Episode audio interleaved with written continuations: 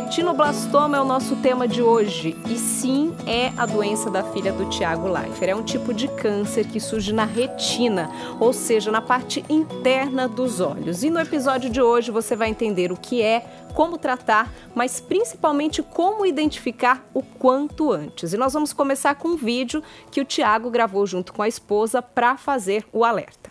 Oi, pessoal, Tiago Leifert aqui. Eu sou a Dayana Garbim e a gente está aqui hoje para conversar com vocês sobre a nossa campanha de Olho nos Olhinhos. A nossa filha, a Lua, está em tratamento contra o câncer há dois anos. A Lua tem retinoblastoma, que é um câncer que acontece dentro dos olhos de crianças novinhas, pequenininhas, entre 0 e 5 anos. A Lua vai fazer 3 anos é, agora em outubro e ela já está há dois anos tratando.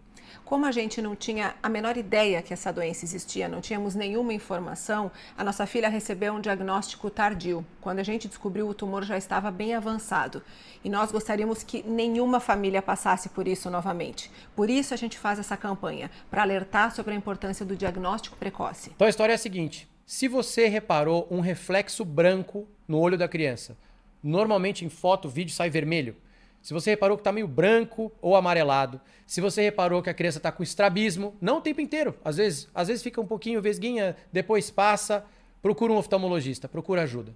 E mesmo sem nenhum desses sintomas, crie o hábito de levar o seu bebê ao oftalmologista ainda no primeiro ano de vida. A saúde ocular na infância também precisa ser prioridade. E nos ajude a espalhar a informação, tá? Manda esse vídeo aqui no grupo da família, no grupo do trabalho, do futebol, da escola para que a gente consiga diagnosticar o retinoblastoma cada vez mais cedo. Saúde ocular na infância tem que ser prioridade, então espalhe a informação onde você puder.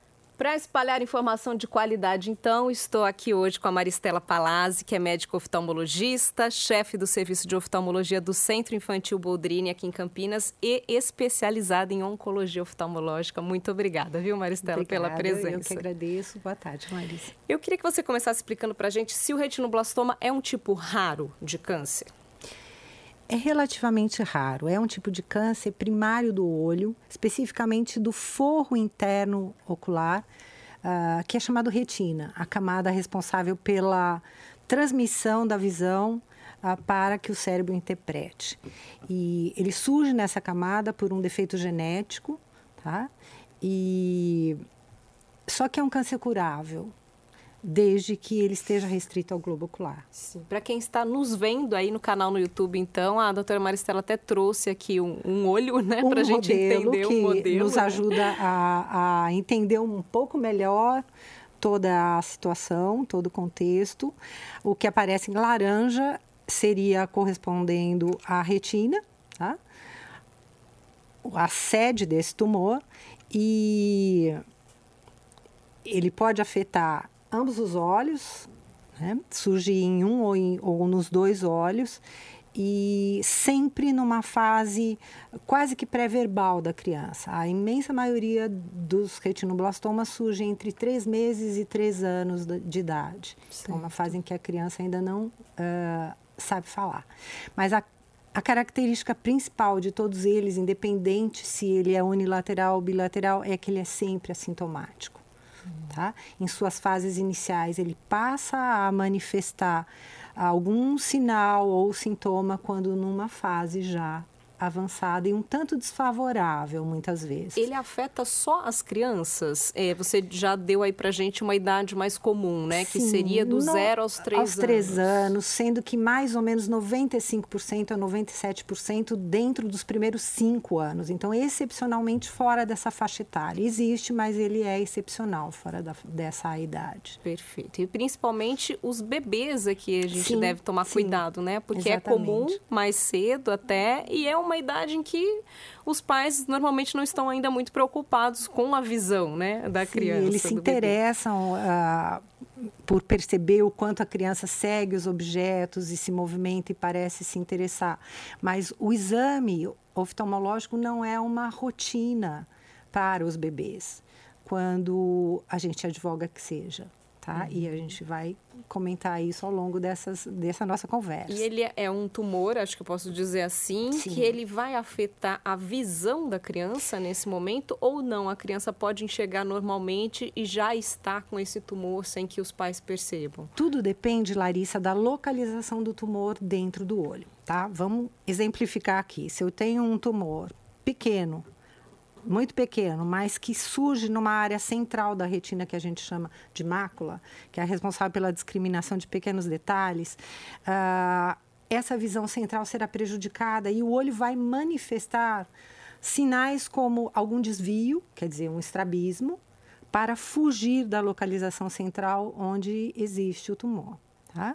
Uh, ou uma visão, ou um posicionamento meio vago, do olhar, que uhum. também chama atenção, ou movimentos involuntários até dos olhos. Mas, uh, se ele for de localização periférica, ele não será visto, a menos que já tenha um tamanho expressivo dentro do olho. Aí ele vai brilhar, porque a característica desse tumor, pela presença do cálcio, é brilhar em fotografias. É, ele tá? falou, né? O Tiago citou um pouco aí no vídeo essa questão do reflexo branco nos olhinhos. Sim é fácil de perceber esse reflexo? Como que a gente identifica, principalmente essa questão da fotografia? Porque normalmente é mais difícil hoje em dia a gente usar flash, né, Exatamente. na fotografia. Mas é uma coisa visível a olho nu? É, ele é visível quando avançado. Porque você imagina conseguir enxergar alguma coisa dentro do olho, ele tem que ter pelo menos uh, alguns 10 milímetros que seja por aí, ou que seja bem central. Uhum. Caso contrário, ele não será visto. Quer dizer, o reflexo já é um sinal de é um que já está em um avançado. estágio avançado. É, um, é de tumor grande dentro do olho, eu diria. Tá? Perfeito. Tá? De tumor grande. E outros sintomas, o principal também seria essa questão do estrabismo que você é, citou. O primeiro sinal uh, de um tumor avançado é o, é o brilho no olho, que tecnicamente se chama leucocoria. Né? É o brilho branco ou o brilho do olho do gato, quando um farol incide sobre ah, os olhos do gato, ele brilha diferente, então ele se assemelha a esse brilho. E o brilho é o primeiro sinal. O segundo sinal seria estrabismo, o terceiro, movimentos involuntários, mais para frente, uma inflamação ocular e aí um aumento do globo ocular em fases mais desfavoráveis. O estrabismo é muito comum, né, entre as crianças, né, Marcela? Sim. Inclusive, a gente pretende fazer um episódio aqui só sobre o estrabismo, sobre estrabismo. né, porque traz bastante Exatamente. dúvidas para os pais, mas é, tem alguma característica, assim, ele é um estrabismo para dentro, para fora ou não? Tanto Pode faz, ser Larissa, de qualquer forma. É, tanto faz. O estrabismo pode ser convergente ou voltado para fora, divergente, o que é, é, relativamente comum. Mas, de forma geral, os, os estrabismos que são relativos a um, a, um, a um grau não corrigido ou uma deficiência muscular, uma fragilidade muscular, uma incompetência ainda do desenvolvimento muscular, ele é muito comum. E, mas é importante uh, o alerta de que o primeiro exame que deve ser feito para uma criança que tem estrabismo, independente da idade dela, é justamente o exame de fundo de olho tá? Uhum. Com as pupilas dilatadas. Sim. Sempre. Sim. Mesmo o bebê, eu, falo, eu, eu digo porque eu tive agora até uma bebê, experiência. Né? Principalmente né? Na verdade, eu tive as duas. Eu tenho duas filhas, né? Uhum. Uma já está com quase quatro anos, outra sete meses. A de quase quatro anos, inclusive, tem um estrabismo intermitente. Uhum. Então, eu comecei a levar por isso, mas ela, a gente notou isso. Ela já estava com mais de um ano, acho que perto dos dois uhum. aninhos. E, mas agora, na segunda, eu já tendo esse conhecimento, eu levei, agora com cinco, seis meses, ao oftalmologista. Perfeito. E aí tem que dilatar a pupila. Eu fiquei Perfeito. nervosa, Ficou falei, ai, tão novinha, isso. né? Bebezinha tem que dilatar a pupila, mas é importante, né? Muito. E não causa o mesmo problema que causa para o adulto, porque o adulto quer ler e a, a dilatação das pupilas, o que suprime temporariamente é o foco para perto. Então, então não vai de forma muito trajetória como a gente não, imagina não, que possa incomodar, alguma, né? Não, de forma alguma. E é muito reversível em um curto período de tempo. E mesmo tá? que cause um incômodozinho, meia hora, é, 40 minutos, o benefício é muito maior, né? Enorme, Com certeza. Tá? E os bebês são o, o foco da atenção nesse, nesse assunto específico. Né? Sim. E é um câncer que tem cura, o retinoblastoma? Ele como é. que funciona? Vamos falar for, um pouquinho do tratamento. Sim, se ele for deixado crescer sem diagnóstico e sem tratamento, ele é fatal. Quase que invariavelmente em 100% dos casos. Tá? Então, é, é um câncer que tem a capacidade destrutiva para o próprio olho e, mais do que isso, como todo câncer, ele tem a característica de poder lançar sementes fora do local onde ele se inicia e comprometer outros órgãos e pode ser fatal. Tá? Uhum. Dependendo do órgão que ele compromete. Então, a... o tratamento, imagino que vai variar de acordo Exatamente. também com o estágio ele dele, é né? Curável em mais de 95% dos casos, enquanto ele está restrito ao globo ocular. Se ele não saiu do olho, ele pode ser curado. Agora, quanto menor a extensão de um ou de vários tumores dentro do mesmo olho, maiores são as chances de preservar a visão desse olho e o globo ocular em si. Tá? Uhum. Você ia me perguntando das formas de tratar. Uh, sem dúvida, existem inúmeras, existe um, uh, um hall de procedimentos terapêuticos para disponíveis para o retinoblastoma. E mas isso depende. A forma de tratar, a sequência de procedimentos vai depender da idade da criança, da, da presença de tumor em um olho ou nos dois olhos, isso muda. Até peso da criança é levado em consideração. A característica a hereditária, a histórico familiar de um tumor parecido com esse ou não, é, levado em consideração também, porque as formas de tratamento eh, são uma sequência de procedimentos que fazem sentido, uh, mas precisam levar em consideração tudo isso. A escolha terapêutica leva em consideração vários aspectos. Mas a gente está falando é. de quimioterapia mesmo ou não? É colírio, é cirurgia, Sim, né? Vamos, colírio vamos nunca, infelizmente ainda não. Uh, vamos tentar a, o tratamento do retina exige um centro especializado com recursos tecnológicos para isso. Né? Existem inúmeros. Diferentes tipos de laser, sondas de congelamento, formas distintas de radioterapia localizada ou, ou uh, fe, por feixe externo, uh, quatro tipos de quimioterapia, aquela administrada pela veia, que é usada para muitos tipos de câncer, a maioria deles, uma forma específica de quimioterapia que é, é, é direcionada para o interior do globo ocular via arterial por cateterismo, ou ainda uma forma de administrar o quimioterápico por agulha, por injeção intraocular diretamente dentro do olho ou periocular. Então, existem muitos recursos, uhum. tá? Mas, e, a, e, a, e o sucesso uh, do tratamento depende muito da extensão do tumor qual é a fase em que ele se encontra no início do, do diagnóstico e da, e da experiência da equipe que vai direcionar como tratar. É, me chamou a atenção o Tiago dizer que a filha está em tratamento há dois anos, né? Então é um Sim. tratamento longo. É pode é comum que se estenda, assim? Pode ser longo. Ele pode ser longo. É, é só para eu te dizer, a, qualquer tumor maior que 4 milímetros, ele vai exigir quimioterapia. Uhum. Menos do que isso, e aí, aí é um é um complexo tratamento que envolve sessões a cada 21 dias ou às vezes até menos do que isso, mas que pode durar bastante tempo.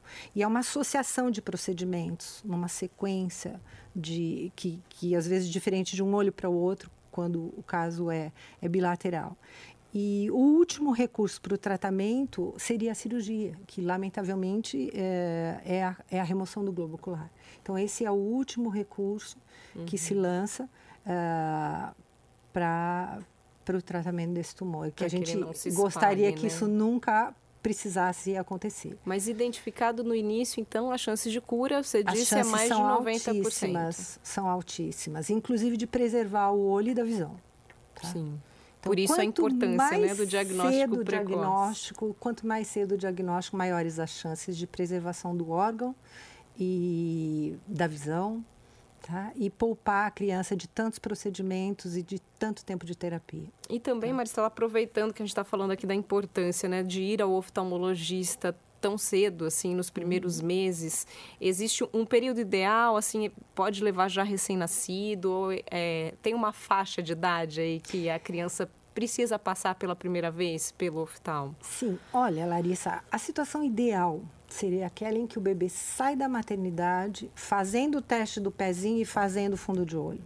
Mas isso não é ainda uma rotina estabelecida para a imensa maioria dos é, hospitais. Não é comum, né? Não, Eu, não é. pelo menos, nunca ouvi. Ah, os únicos bebês conheço. que recebem essa atenção especial, que deveria, a meu ver, ser estendida a todos os bebês normais, são os prematuros. Sim. Pelo risco do desenvolvimento da, da retina e dos, da, da circulação da retina ser anômala. Mas existem uma série de outras condições que precisariam ser identificadas tão cedo quanto uma retinopatia da prematuridade. E isso só seria possível se o exame fosse implantado a todos. A gente está falando do retinoblastoma, mas o que mais né, pode ser identificado logo nesses primeiros meses de vida? Malformações, uh, sequelas de infecção uh, da mãe durante a gestação, especificamente nos primeiros meses de vida. Algumas, uh, algumas doenças ultrapassam a placenta e, e, afetam o olho do bebê e você só terá a chance de identificar fazendo o exame de fundo de olho.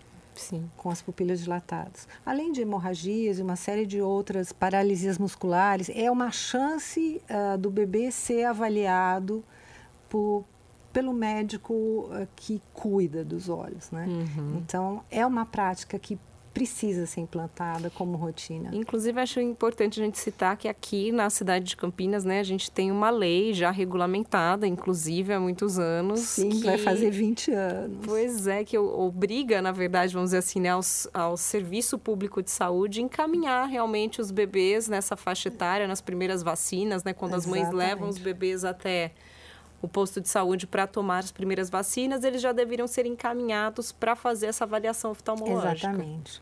Isso foi uma iniciativa do Boldrini há praticamente 20 anos atrás.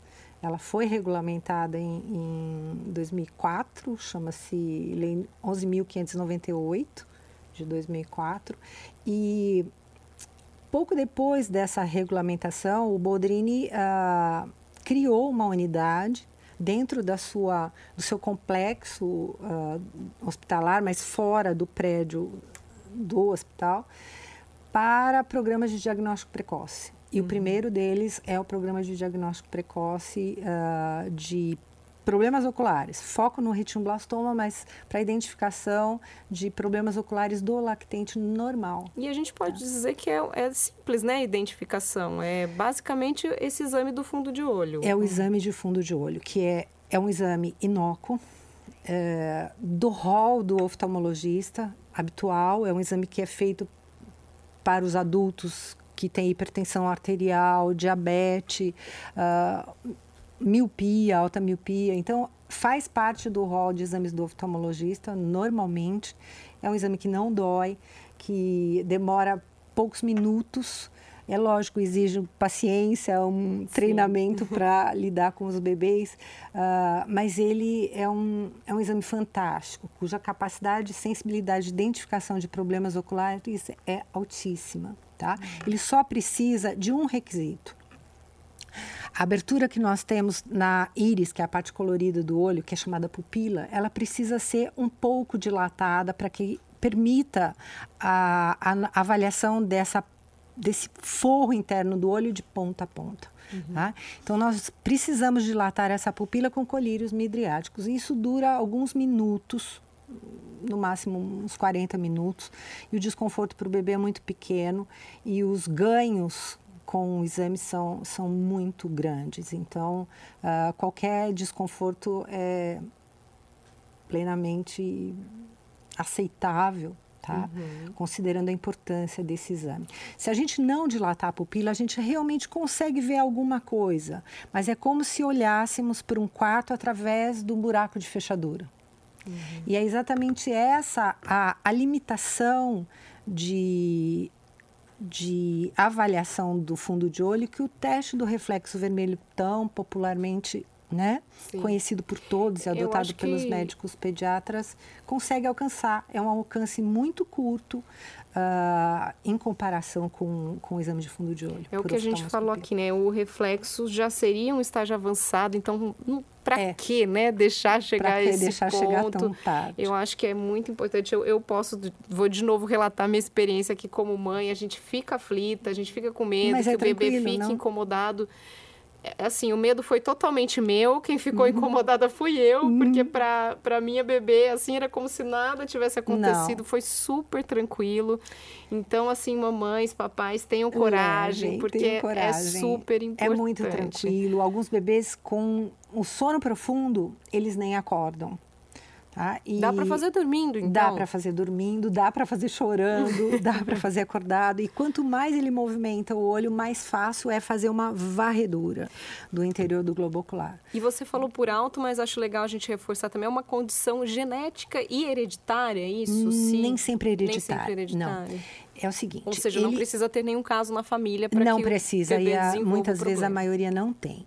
Porque a maioria dos. Uh, é sempre uma alteração genética, Larissa. É uma deficiência de um funcionamento de um gene. Ou ele está faltando, ou ele tem uma parte que está faltando, ou ele está inativado por alguma razão, mas ele não está funcionando. Tá? Então, ele deixa de suprimir uh, o desenvolvimento de um tumor. E é sempre genética. Porém, uh, ele pode ser genético, mas a alteração existe só nas células da retina ou o indivíduo carregar essas alterações em todas as suas células. Aí ele seria hereditário. Uhum. Tá? Então, ele é hereditário uh, sempre que todas as suas células carreguem a mutação. Tá? Aí ele tem a possibilidade de transmitir para um descendente dele numa percentagem tão alta quanto 50% dos casos. Mas a maioria dos retinoblastomas é esporádica. A mutação está só no, no, na retina, uhum. só no olho. Tá? E outras células não carregam a mutação. Ah, dessa forma, quando ele é só ocular, só retiniana a mutação, esse indivíduo tem uma, uma característica clínica sugestiva. Ele tem um foco tumoral em apenas um olho.